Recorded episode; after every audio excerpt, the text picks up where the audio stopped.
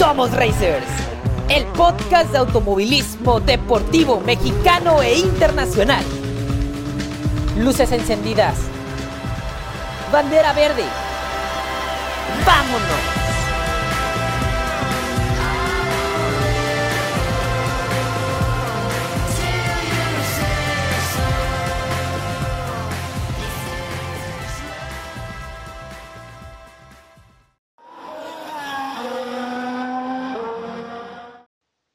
México es un semillero de excelentes pilotos. De nuestro país han surgido grandes talentos que hoy la rompen en el extranjero y su nombre ya es conocido a nivel internacional. Pero también hay pilotos que forjan su propia leyenda en las pistas nacionales y honestamente vale muchísimo la pena voltear a verlos. Es cierto, nos enorgullece saber y gozar de los triunfos de Checo en Fórmula 1 y de Pato Howard en IndyCar, pero aquí en nuestro país también hay pilotos que lo han ganado todo tenemos a un Rubén Robelo que tiene cuatro títulos en las tres categorías más importantes del país, a Ricardo Cordero y Marco Hernández, cuatro veces campeones de la carrera panamericana y multiganadores del Campeonato Nacional de Rallys. Entre esos nombres también figura el de un piloto capitalino que ganó dos veces en NASCAR de Estados Unidos y que además es tres veces campeón de NASCAR México Series, la categoría más importante del deporte motor en México enamorado de las carreras de autos desde pequeño, hoy busca el tetracampeonato nacional en el serial de los autos stock y quiere escribir mucha y muy buena historia a bordo de un coche de carreras. Racers, tenemos el gran honor de charlar con Rubén García Jr. ¿Qué tal, Rubén García? Muy bienvenido seas a Somos Racers. Gracias por aceptar nuestra invitación para platicar con nosotros y para que les platiques a los Racers sobre lo que haces. Claro que sí, pues muchas gracias por la, por la invitación. Eh, es todo un gusto platicar con ustedes. Y pues yo soy piloto de NASCAR desde hace ya muchos años, eh, tres veces campeón en NASCAR México y he ganado ya alguno que otro campeonato en algunas otras categorías nacionales. También he tenido oportunidad de correr en Estados Unidos, ganar algunas carreras en las divisiones de NASCAR allá. Y pues bueno, este año estoy eh, tratando de buscar romper el récord del cuarto campeonato en, NASCAR México para Canels Logitech. Sí, perfecto. Sí, sabemos que eres uno de los pilotos más ganadores en la categoría, en la categoría que se corre aquí en México, pero eh, pues vamos, imagino que como casi todos los pilotos de carreras, comenzaste en el kartismo. Empecé, empecé en los karts cuando tenía cinco años, con, con la categoría Baby, que es la categoría más chiquita y estuve corriendo karts por algunos años hasta que cumplí, parece que como tres años estuve corriendo karts, cumplí ocho años y me llevaron a un entrenamiento en un, en un auto de turismo y ahí fue cuando por primera vez manejé un coche ya de tamaño real. ¿A qué edad, a qué edad tenías cuando, vamos, cuando das el salto, vamos a decirlo así, a esa categoría? Tenía ocho años, no, no corrí nada de forma profesional porque pues obviamente era imposible, no era legal. Eh, entonces tuve que esperar hasta que cumplí eh, tres, casi 14 años, 13 años para hacer mi primer carrera en el Campeonato Nacional de Resistencia, en la, en la categoría estelar, la categoría de los cuatro cilindros turbo, para el equipo de Volkswagen. Y luego ese mismo año debuté ya teniendo 14 años en la categoría del Stock V6, la que hoy es la camioneta de las Trucks México, que antes era, es la antesala de NASCAR, de NASCAR México. Sí, sí, claro, como todos sabemos, las NASCAR, las NASCAR Trucks ahí muchos desarrollan el talento para correr en NASCAR, ya en los autos stock, pero pues muchos se quieren quedar ahí, siguen en las camionetas y les gusta.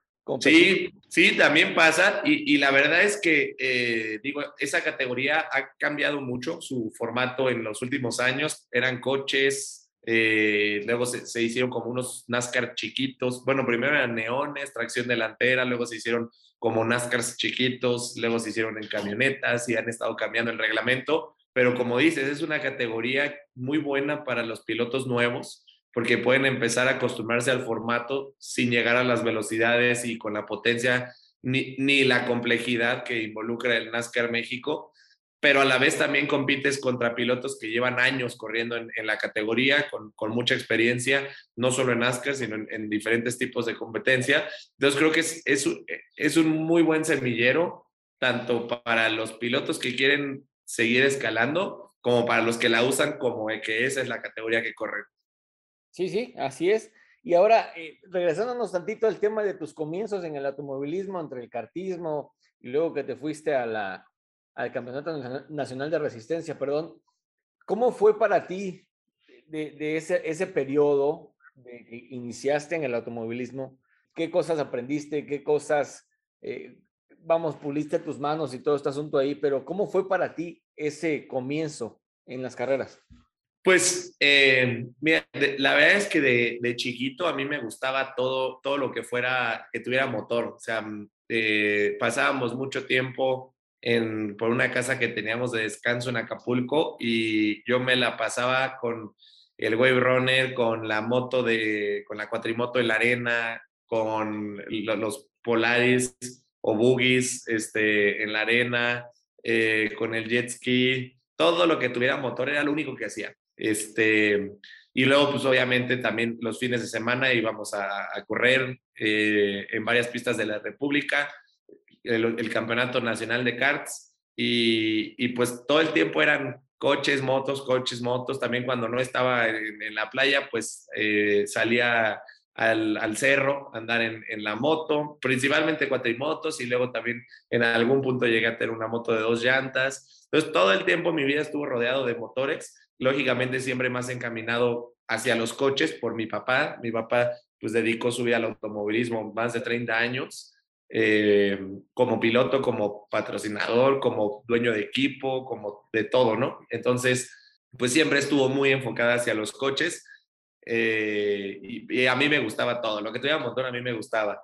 Y luego pues empezó, obviamente teniendo todas las herramientas a la mano con, con mi papá, pues empecé a hacer pruebas en coches de, empecé con, bueno, alguna vez sí me prestaron un, un Mustang de carreras de la Copa Malboro, de doble asiento, muy chiquito, igual como de 8 o 9 años con mi papá al lado, y, y, también con los, con los, se me olvida la creo que era la categoría 1600 que, que entraba el Chevy dentro de esa ah, categoría, un Chevy de los de la, del Campeonato Nacional de Resistencia, y me llevaba a los, a los autódromos cuando él entrenaba con el equipo de carreras, me llevaba y pues mientras ellos entrenaban yo daba vueltas. Digo, no podía correr nada porque pues, tenía 8, 9, 10 años, pero ya empezaba a tener experiencia en coches y eso me, me gustó mucho, me apasionó mucho y me hizo ya no querer ir tanto a los karts, ¿no? Como que ya me gustó mucho, mucho más subirme a un coche de verdad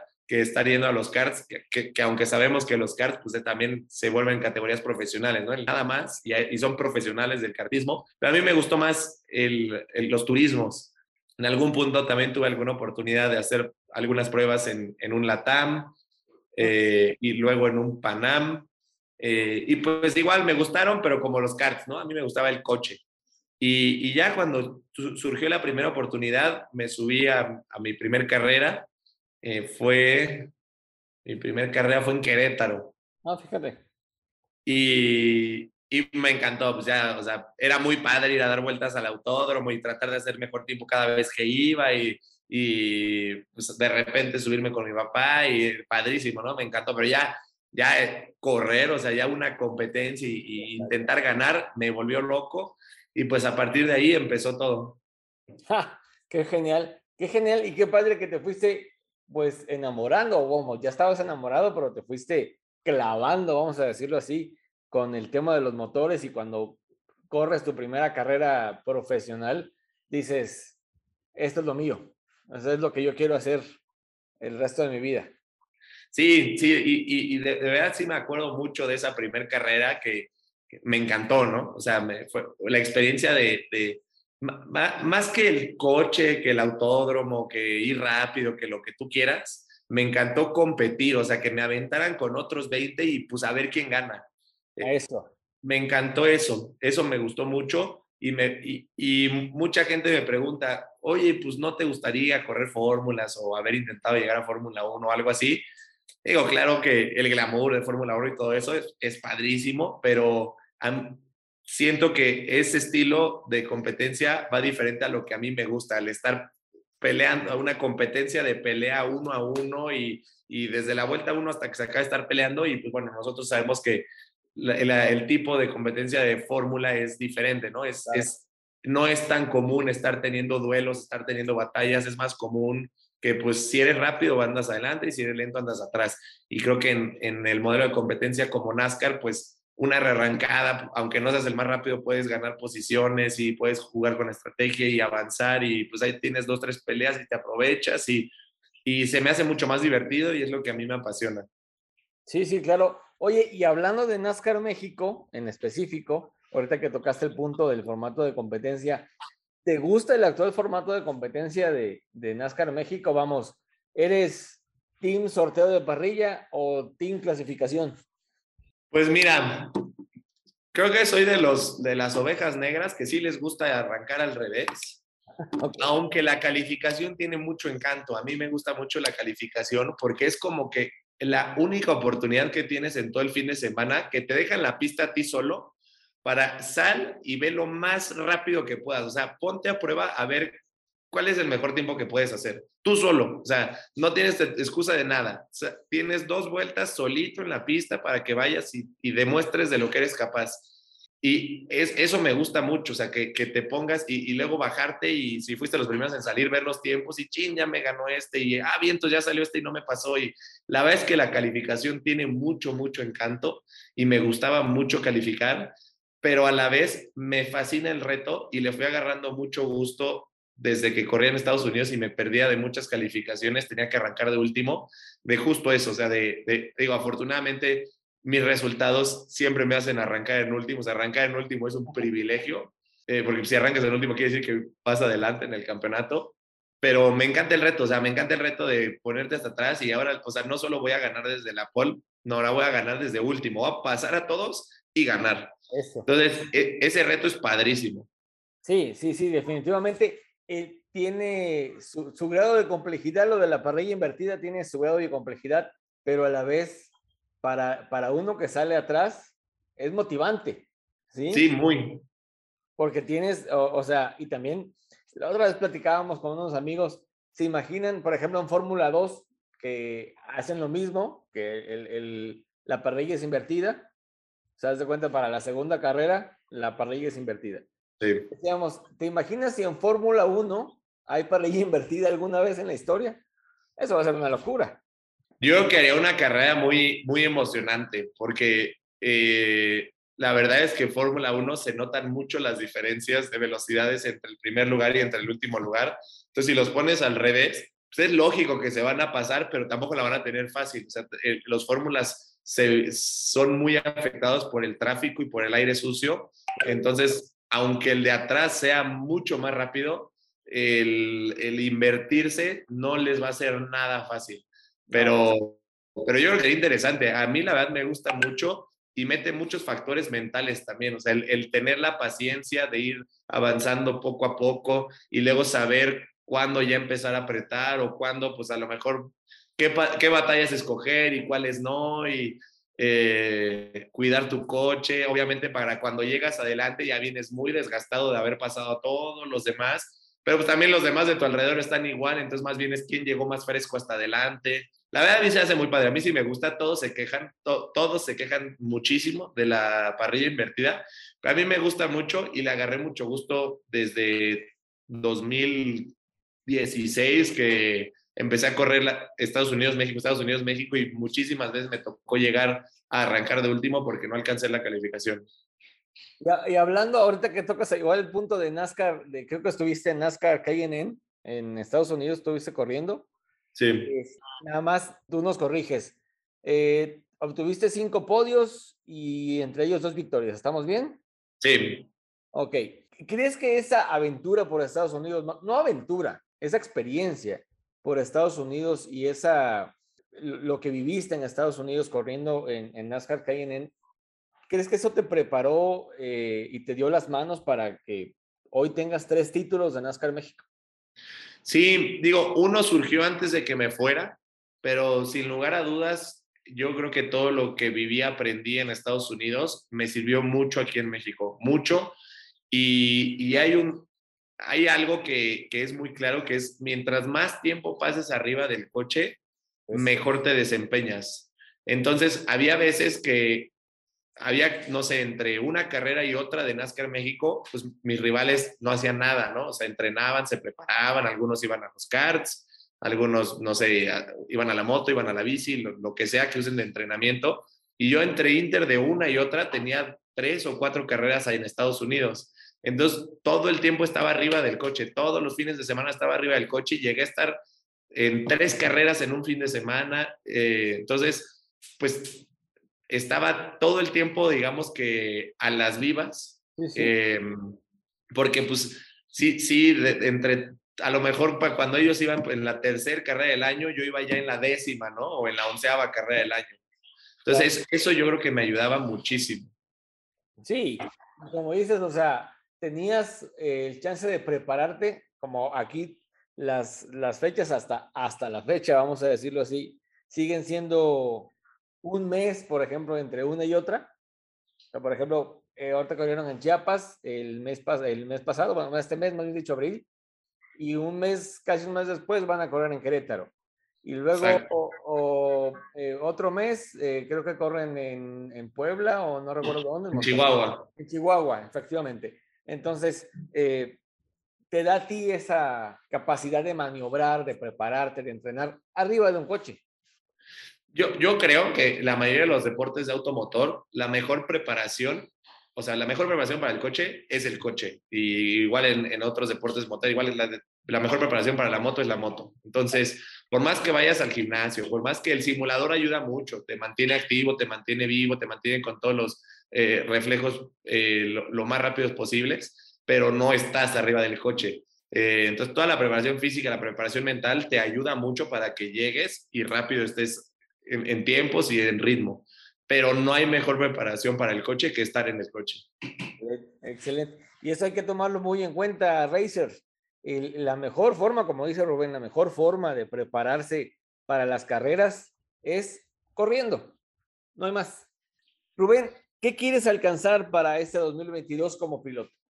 Pues mira, tengo muy claro el, el objetivo de, de, de romper el récord del campeonato. Quiero, quiero ser el máximo ganador en, en México y quedarme ese récord y extender, y me gustaría extenderlo, ¿no? O sea, ganar, no, no quedarme con cuatro, sino ganarme un colchoncito para que a nadie se le, le, toque fácil eh, ganármelo. Creo que el, este año veo muy sólido a mi equipo. En, en Chiapas fuimos muy, muy sólidos. Desafortunado que ahí con un cerrón se me rompiera una pieza de la suspensión y no me dejaran demostrar de lo que íbamos a ser capaces ese fin de semana.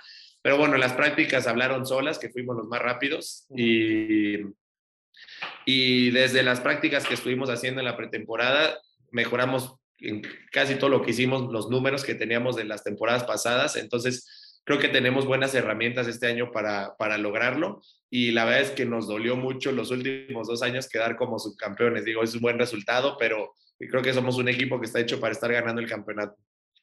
Sí, sí, definitivamente, como dices, y es algo que, que creo que creo que vas a alcanzar. Digo, te hemos visto correr en vivo, hemos tenido la oportunidad de verte correr en vivo y digo, modestia aparte y, y sin, sin afán de alabar, es muy buen piloto. Yo te he visto y que conozco de automovilismo y todo este asunto, es muy bueno. Te, te vimos en Querétaro, y, mis respetos, honestamente.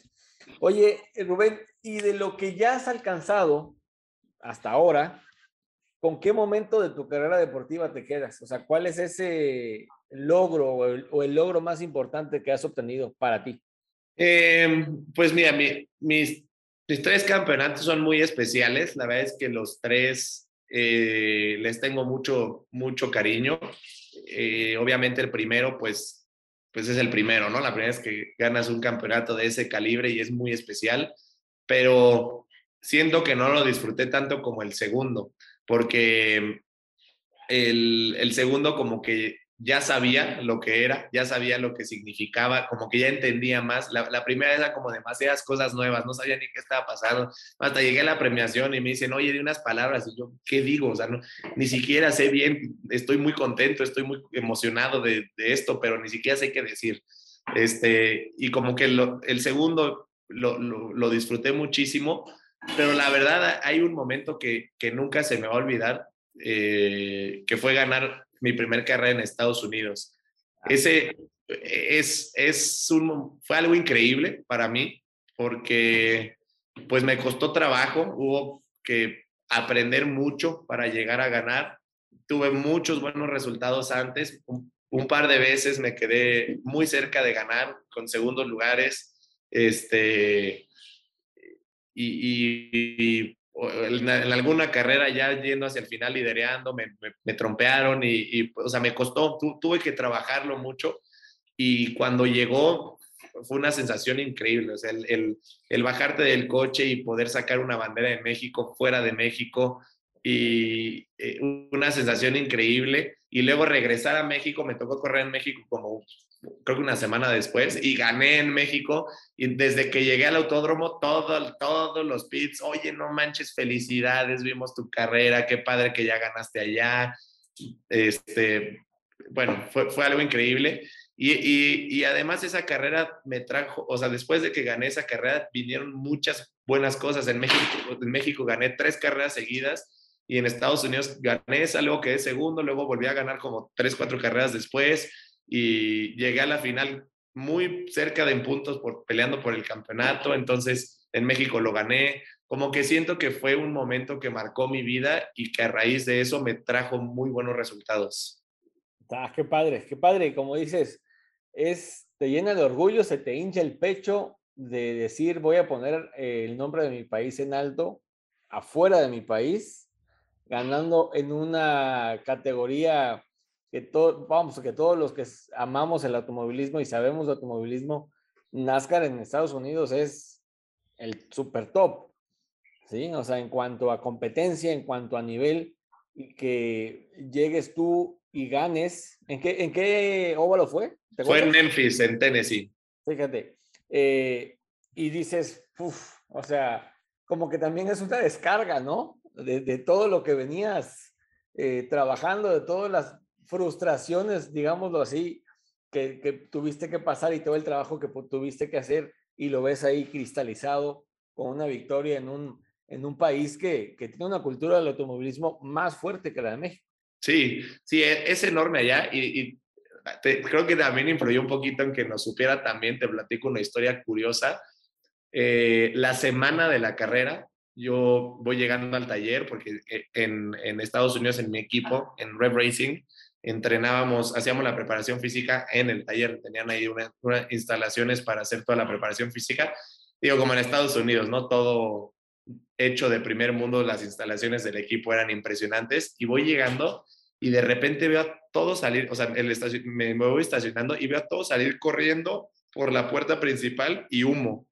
Y yo, no manches, ¿qué está pasando? Me bajo rápido, entro y veo mi coche titular, el que estaban dándole los últimos detalles para irnos a, a Memphis, incendiado. Oh. Pero incendiado, no poquito, o sea, incendiado. Ajá. Y todos corriendo con extintores, iban y venían, llegaron los bomberos, así es, bomberos de Estados Unidos, camiones gigantescos, se bajan 450 soldados corriendo, baten mi coche en, en la espuma esta y yo así de, no puede ser, porque la carrera del año pasado en Memphis me había ido muy bien, quedé, acuerdo si tercero o algo así, y era una pista que me gustaba y, la tenía circular en el calendario como esta es de las que podemos ganar, o sea, aquí puede llegar la, la primera. Ok. Y, y, yo no manches, ya valió, ahora vamos a tener que correr con el backup, mi, mi backup era, no me gustaba nada ese chasis, y este, y pues ya mis mecánicos y yo, o sea, casi, casi ya así de, no, pues ya ese coche ya sáquenlo, vamos a ver qué le rescatamos y vamos a ponernos a armar rápido el backup para irnos a Memphis. Y empezamos a ver y pues sí se quemaron varias cosas, pero estaba muy rescatable. Y, yo les dije a mis mecánicos, por favor, no quiero llevar el backup, por favor, por favor, les invito las pizzas y les traigo de comer, pero quédense hasta más tarde, por favor, a trabajar. Sí hay que llevar este coche. No está tan mal, nada más hay que cambiarle algunas piececillas que se quemaron. Y pues ahí nos quedamos, obviamente cambiamos casi toda la carrocería, cambiamos, el tablero se hizo pedazos, toda la instalación eléctrica se hizo pedazos, ah, cambiamos muchas cosas y nos quedamos hasta tarde y todo. De hecho, mi, camión se fue tarde a Memphis porque, porque pues, no, no, lo tuvieron a tiempo. Claro. Este, todavía llegamos, entrené y entrenando tuvo una falla eléctrica de algo que se nos olvidó cambiar de la bomba de gasolina y fallaba y fallaba y fallaba y hasta que dimos con esto, me perdí ahí un poquito del entrenamiento, empezamos a entrenar y andábamos muy bien, muy bien. En la calificación creo que califiqué cuarto, en la carrera andaba muy bien, la parada pits pusimos ya, hicimos un ajuste y cobró vida mi coche, tercero, segundo, primero, y, y, pues, lideré y lideré y lideré, y el de atrás no podía y no podía y no podía hasta que gané. El ave Fénix. Sí. Literalmente. Achicharrado. Todavía si, si, lo veías por abajo, el coche se traía marcas así de, de quemado. Pero pues sí, o sea, o sea, como se resurgió de las cenizas y ganaste la carrera. Literalmente. Oye, vamos a pasar eh, a nuestra sección de tres preguntas y respuestas rápidas. Vamos con la primera. Si hoy te dijeran, Rubén, tres pilotos mexicanos te quieren como coequipero. Pato Howard en IndyCar, Daniel Suárez en NASCAR y Checo en Fórmula 1. ¿Con quién firmas? Yo me iría con Daniel a NASCAR. Correcto. Dos, del 1 al 10, ¿en qué nivel pones hoy al automovilismo deportivo mexicano? Lo pondría en 8. Tres, de todos los óvalos y circuitos en los que has corrido dentro y fuera de México, ¿cuál es el que más disfrutas? Eh, Dover, en Delaware. Perfecto. Y ahora, bueno, ya uno, ya pasando a las demás preguntas, una penúltima pregunta. ¿Crees que el automovilismo nacional ya necesita un salón de la fama? Ah, yo creo que sí. Sí, yo creo que hay unos personajes, como lo digo, unos personajes en el automovilismo mexicano y yo creo que hay muchas personas que no reciben el reconocimiento que deberían. ¿Quiénes serían para ti los tus primeros tres inducidos al Salón de la Fama? Pondría vivos o muertos. Vivos, vivos y muertos. Mira, pondría a Adrián Fernández, a, a Pedro Rodríguez y ahorita te digo el otro. Se me hace que, hijo, es que se, se, me ocurren varios, pero estoy pensando en el tercero. O sea, que sea solo uno. Mira, yo creo que, yo creo que se lo ha ganado. Bueno, es, que a mí no me gusta que los metan al Salón de la Fama hasta que se retiran. Entonces, por eso no voy a poner a Checo y voy a poner a, a Mario.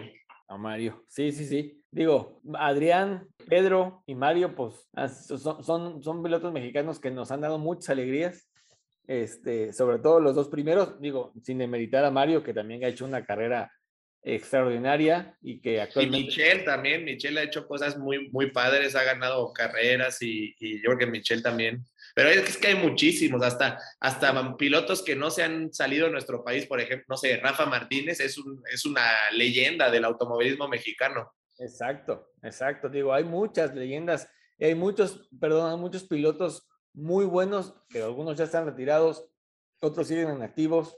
Este, nos tocó, lo, vamos, tuvimos la oportunidad de ver correr a Don Memo Rojas y a Benito Guerra Papá. Este, y, la neta, qué pilotazos. Y tienen 70, 80 años, ¿eh? Sí, sí, sí. No, y eh, con Don Memo no he tenido la fortuna de convivir tanto, pero con el señor Benito Guerra sí mucho y qué señorón. Sí, sí, sí, sí, sí, mis respetos. Eh, antes de terminar, Rubén, eh, ¿nos compartes cómo te encontramos en redes sociales y en qué redes Sí, me pueden encontrar tanto en Twitter como en Instagram, como arroba Rubén García 4. Son las dos que más uso, entonces ahí si gustan escribirme o lo que sea, contesto rápido. Perfecto. Pues Rubén, ha sido un gran placer charlar contigo. Gracias nuevamente por este tiempo que nos regalaste y por la respuesta que nos diste también. Deseamos que que tengas muchísimo éxito en tus planes profesionales y también eh, en lo personal, que todos esos sueños y que todas esas metas que te has puesto en, en la cabeza, pues se materialicen. Muchas gracias, Alonso. Igual fue, estuvo muy a gusto la plática. Gracias por la invitación y ojalá se repita. Claro que sí, claro que sí. Nuestros canales están abiertos para lo que nos quieras platicar. Te mandamos un abrazo y que, que sigan los éxitos, Rubén. Muchas gracias. Un abrazo. Que estés bien.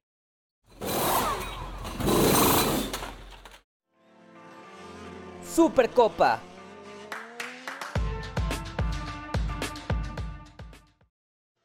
Qué buen arranque de temporada el que ha tenido Supercopa en Guadalajara. Qué nivel de competencia hubo en Fórmula 5, Mex Bike, los Tractor Freightliner y el Gran Turismo México.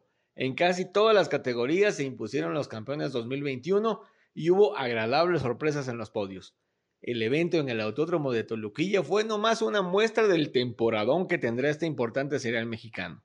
El sábado 23 se realizó la jornada de prácticas libres, así como las tandas de clasificación. Cada categoría conoció a su poleman. En la división expertos de Fórmula 5, la pole fue para Enrique Reina. En la división novatos, el más veloz fue Mateo Girón.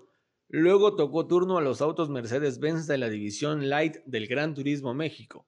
La dupla de Víctor Barrales y Paul Jordain obtuvo la posición de privilegio. La Pro 2 de Mexbike tuvo su tanda clasificatoria y Miguel Gálvez registró el mejor crono de la sesión. Luego tocaron pista las divisiones intermedios y expertos de la categoría de las motos. En intermedios, el poleman fue Gerardo Sámano y en expertos, Alain Escobedo, actual campeón, hizo los deberes para salir primero en la carrera del domingo. La quali de las divisiones Pro 1 y Pro 2 del GTM cerraron la jornada sabatina. En Pro 1 la pole fue para la dupla de Salvador de Alba Jr. y Jorge García Arce.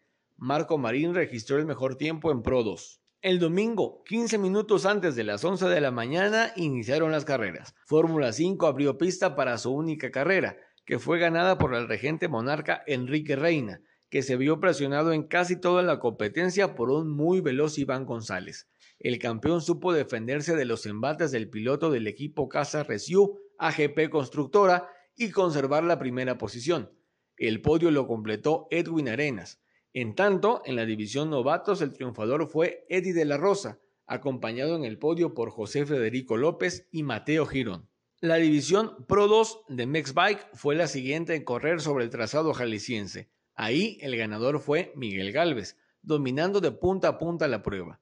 Iram Jensen y Jonathan Cañizo conformaron el top 3. En cuanto al apartado de intermedios y expertos, adivinen quién ganó. Pues sí, el queretano Alain Escobedo que se impuso en la división expertos. Su hermano Ulises llegó segundo y Kevin Anderson completó el top 3. Gonzalo Gómez triunfó en intermedios, segundo llegó Gonzalo Castro y en tercero lo hizo Gerardo Reyes. El primer hit de los Gran Turismo México se llevó a cabo, las tres divisiones corrieron juntas y qué carrera la que dieron todos los pilotos de este serial. Todos salieron buscando la victoria en su respectivo apartado, pero no todos la consiguieron. La competencia comenzó aguerrida, ataques, adelantamientos, toques y hasta abandonos. El primero en dejar la pista fue Andrick Di Mayuga. Por ahí de la vuelta 7, su coche presentó fallas mecánicas y tuvo que retirarse. En el giro 11, Javier Jiménez tuvo un despiste y rompió la dirección delantera derecha que lo obligó a ir a pits, de donde ya no pudo salir. La suerte tampoco le sonrió a Emiliano Richards ni a Juan Carlos Bolaños, que tampoco pudieron continuar. Salvador de Alba Jr., actual campeón de GTM, corrió el primer turno con una amplia ventaja sobre Gerardo Nieto, que a su vez estuvo presionado por Marco Marín. El piloto del Scarch Poker Racing Team logró superar a Nieto y colocarse segundo. Para el cambio de pilotos, el chihuahuense Rodolfo Camarillo tomó el volante del auto 42 del equipo Gas Nieto y se enfrascó en un muy buen duelo con Marín. Ambos se acercaron bastante al auto del Sidralaga Racing, conducido por Jorge García Arce, pero el joven jalisciense supo contender a los dos experimentados rivales y darle a su equipo la primera victoria de la temporada. Así pues, Salvador de Alba Jr. junto a García Arce triunfaron en la primera carrera, seguidos en el podio por Marco Marín y la dupla de Michel Jordain y Ricardo Abarca. Marco Marín se hizo con la victoria en Pro 2, Rafael Ballina fue segundo y la pareja de Santos Anela, padre e hijo, se quedaron con la tercera posición. Víctor Barrales y Paul Jordain ganaron la GTM Light y el podio lo completaron la dupla de los hermanos Valderrama, Cristian y Gerardo, así como la de Coque de la Parra y José Sierra. Turno de los espectaculares tractos Freightliner. La parrilla se definió en la práctica 2 del sábado, así que Homero Richards salía al frente del pelotón. Competencia reñida entre estos armatostes que tenían un peculiar debutante. El gran Rubén Robelo decidió subirse a una de estas bestias para intentar dominarlas, y vaya que lo consiguió. El capitalino culminó en cuarta posición la carrera, que fue ganada por Homero Richards, demostrando por qué es el campeón de la categoría. Otro expertazo en los tractos, Enrique Vaca, obtuvo la segunda posición y el legendario Michel Jordan Jr. se quedó con el tercer escaño del podio. El broche a la jornada dominical lo puso la segunda carrera del Gran Turismo México. En Pro 1 los ganadores fueron nuevamente Salvador de Alba Jr. y Jorge García Arce, pero esta vez seguidos en el podio por la dupla de Rodolfo Camarillo y Gerardo Nieto, y la de Michel Jordan Jr. y Ricardo Abarca. Pro 2 fue ganada por Andrick Di Mayuga. Los poblanos Santos Anela, padre e hijo, se quedaron con el segundo lugar y el tercer lugar fue para Javier Jiménez. Nuevamente Víctor Barrales y Paul Jordain triunfaron en GTM Light. Coque de la Parra y José Sierra, así como Cristian y Gerardo Valderrama, completaron el top 3. Una de las novedades más importantes con las que cuenta Supercopa este año es la transmisión. Toda la temporada podremos verla vía las redes sociales de la competencia, pero con todo el respaldo y la experiencia de una de las cadenas deportivas más importantes a nivel global, Fox Sport, que, a través de su canal Fox Sport 3 y su página de Facebook pasará las carreras de todas las categorías de Supercopa totalmente en vivo. La segunda fecha de este gran serial mexicano será los días 21 y 22 de mayo en el Óvalo Aguascalientes y Somos Racers planea estar ahí para que todos ustedes conozcan los detalles del evento. Estén pendientes de nuestras redes sociales. Ahí les informaremos de todo lo que suceda antes, durante y después de la competencia. T500 Cup.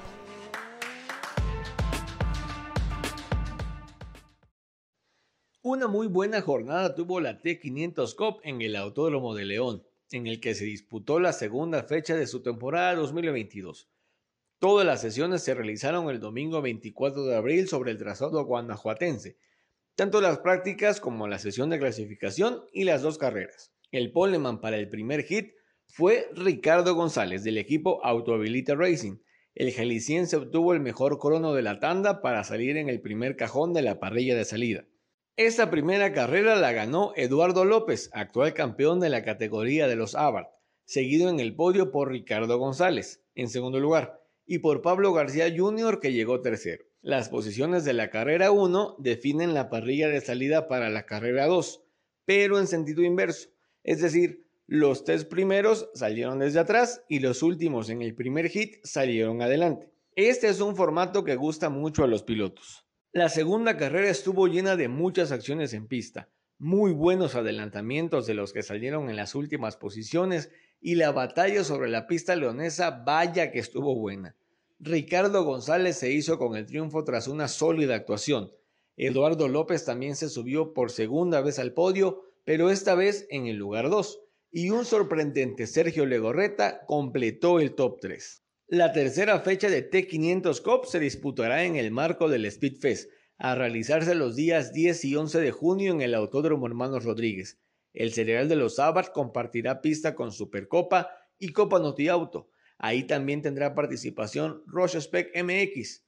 Por supuesto que aquí en Somos Racers los mantendremos informados sobre todo lo que surja antes y durante este importante evento Racer.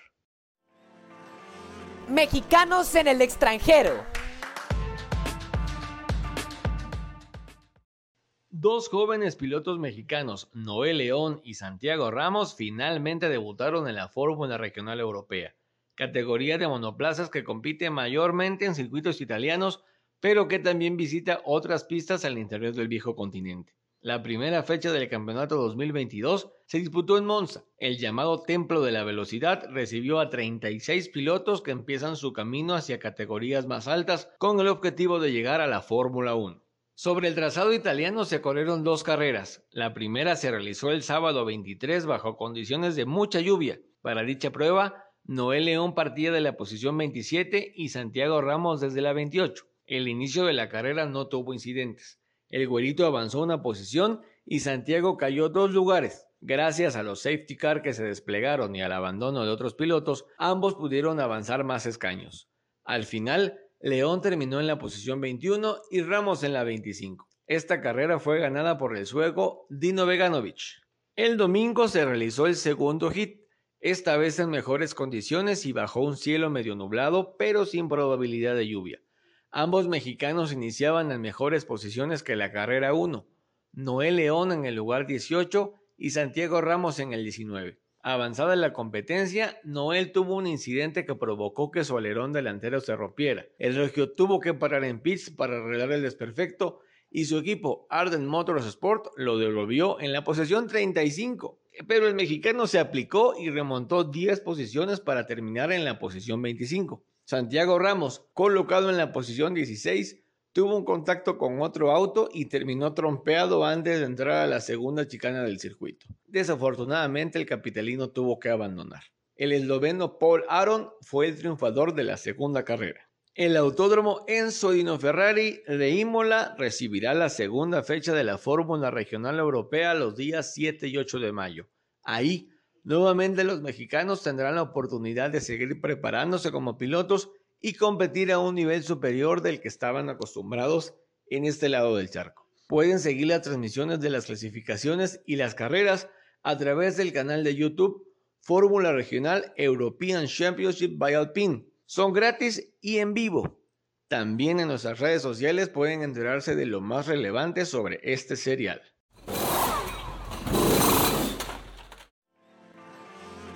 NASCAR.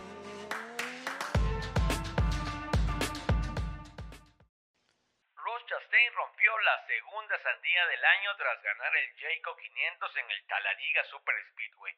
El piloto de Trackhouse Racing se impuso a Austin Dillon y Kyle Busch tras una infartante última vuelta. Chastain llegó 0.105 segundos antes que Dillon a la meta, en un cierre prácticamente de photo finish. Esta es la segunda victoria de Chastain en lo que va de la temporada y también la segunda para su equipo.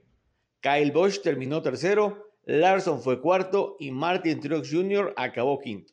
Completaron el top 10 Jones, Chase Elliott, Michael McDowell, Alex Bowman y Kevin Harvick. El mexicano Daniel Suárez, que peleaba por la victoria en la primera etapa de la competencia, no pudo esquivar un accidente que le costó el ritmo de la carrera. Intentó recuperarse en la segunda parte, pero le fue imposible. Tras el accidente, el auto dejó de responder y tuvo que abandonar. El 1 de mayo se corre la catorceava fecha de la temporada y en uno de los óvalos preferidos de la parrilla, Dover, en Denver, Colorado. En nuestro próximo programa les estaremos informando sobre los resultados de la carrera. Fórmula 1.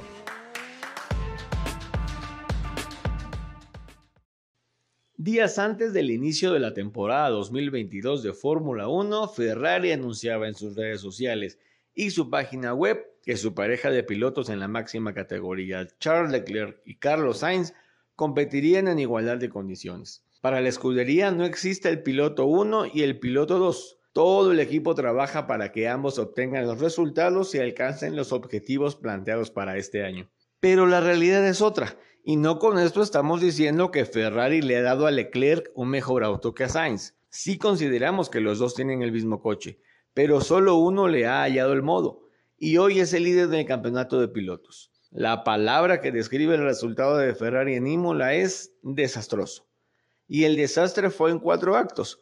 Uno, El golpe de Sainz el viernes en clasificación. Dos, El abandono de Sainz apenas en la primera vuelta de la carrera del domingo. ¡Oh, Tres, El trompo de Leclerc en su desesperación por alcanzar a Checo.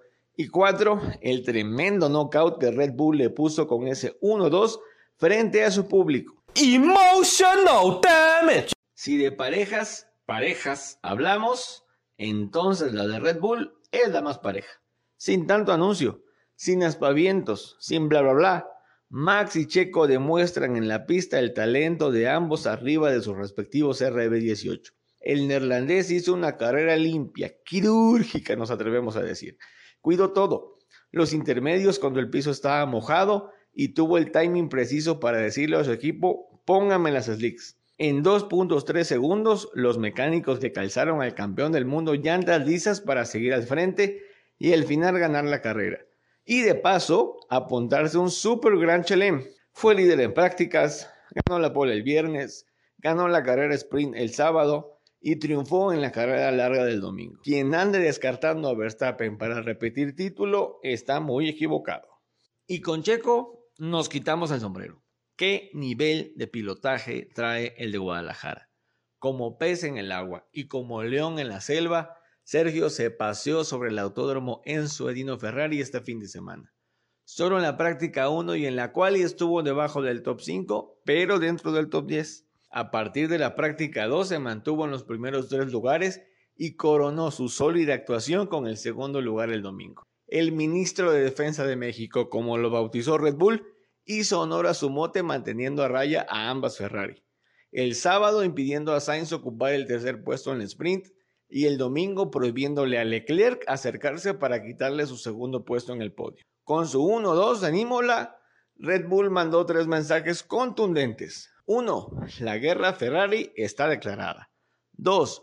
Tenemos la dupla más poderosa de la parrilla. Y 3 la renovación de contrato de Checo es prácticamente un hecho. Checo es legend. Absolute animal. Nos agrada mucho el resurgir de McLaren, pero sí saca de onda que solo sea de la mano de Norris. A Richardo como que lo están haciendo un ladito y pues eso no está padre. Al menos eso es lo que sentimos por lo que vimos el domingo en la pista. Después de su primera parada en pits para poner neumáticos de seco, Ricciardo fue cayendo en el clasificador y el equipo como que ahí lo dejó y se enfocó en el resultado de Lando. A Dani solo le dieron trámite y el pobre terminó en último lugar de la carrera. Aún así, da gusto ver a un equipo top recuperarse. No dudamos que pronto el australiano también lo hará y lo veremos junto a su compañero de equipo entre los primeros lugares. Nuevamente Russell sacó las papas del fuego para Mercedes. Un buen cuarto lugar y valiosos puntos para él y para su equipo. Todo indica que George ya le agarró el modo al W13 y al parecer es el único en toda la escudería que sabe cómo funciona. Deseamos equivocarnos, pero creemos que estamos viendo el inicio del fin de la era Hamilton. El siete veces campeón del mundo, por más que se esfuerza, no encuentra cómo mejorar sus resultados.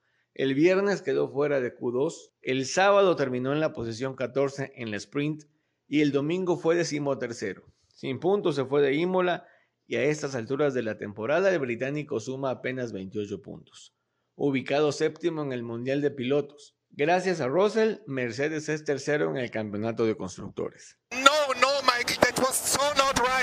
Y bueno, Bottas sigue demostrando que es un gran piloto. También vive un momento anímico importante y tiene un auto motorizado por Ferrari, gran ventaja para él y para Alfa Romeo. El finlandés ha sabido sacarle jugo a un coche que al principio de la temporada estaba descartado para estar entre los 15 primeros. Valtteri ha puntuado en tres de los cuatro grandes premios que van y está disfrutando mucho esta nueva etapa con un equipo chico, entre comillas, en el que está haciendo grandes cosas. Gran sorpresa ver a Yuki Tsunoda de nuevo en los puntos esta temporada. El japonés ha tenido mejores resultados que su compañero Gasly eso habla de mucha madurez deportiva en comparación con el año pasado. Su carrera estaba algo desordenada, como su cuarto en Milton Keynes, pero la gente de Alfa Tauri lo metió en cintura y eso se ve reflejado en su performance. Agradable es también ver que ya hay un buen avance en Aston Martin. Vettel y Stroll por fin sumaron puntos. El auto empieza a responder y ojalá así siga lo que resta de la temporada. Por ahí se ha dicho que Lawrence Stroll, el dueño, ya puso en venta el equipo y que Audi es el principal interesado en adquirirlo. Nada concreto aún. Haas también volvió a los puntos y otra vez gracias a Kevin Magnussen. El danés comenzó la carrera exultante.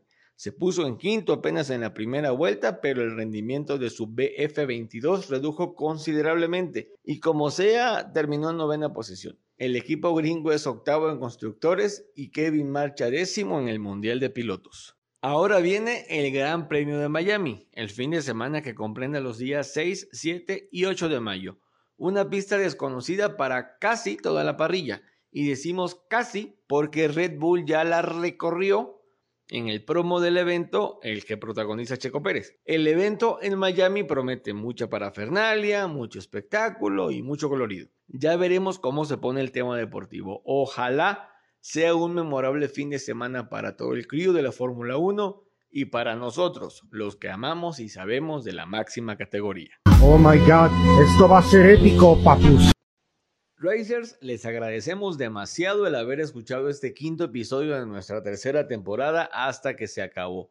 Nos encanta saber que les gusta el contenido que con mucha pasión hacemos para ustedes. Les seguimos pidiendo que compartan este podcast con sus amigos, familiares y otros apasionados por el deporte motor. También les recordamos nuestras redes sociales. Estamos en Twitter y TikTok como arroba somos en Facebook como somos racers en Instagram nos encuentran como racingnews.ap y en nuestro canal de YouTube también nos hallan como Somos Racers. Por cierto, queremos agradecerles a los 2002 seguidores que ya tenemos en TikTok. Qué chido saber que les gustan los videos que subimos y que nuestra comunidad sigue creciendo. Abrazo de P1 para todos ustedes. Somos Racers.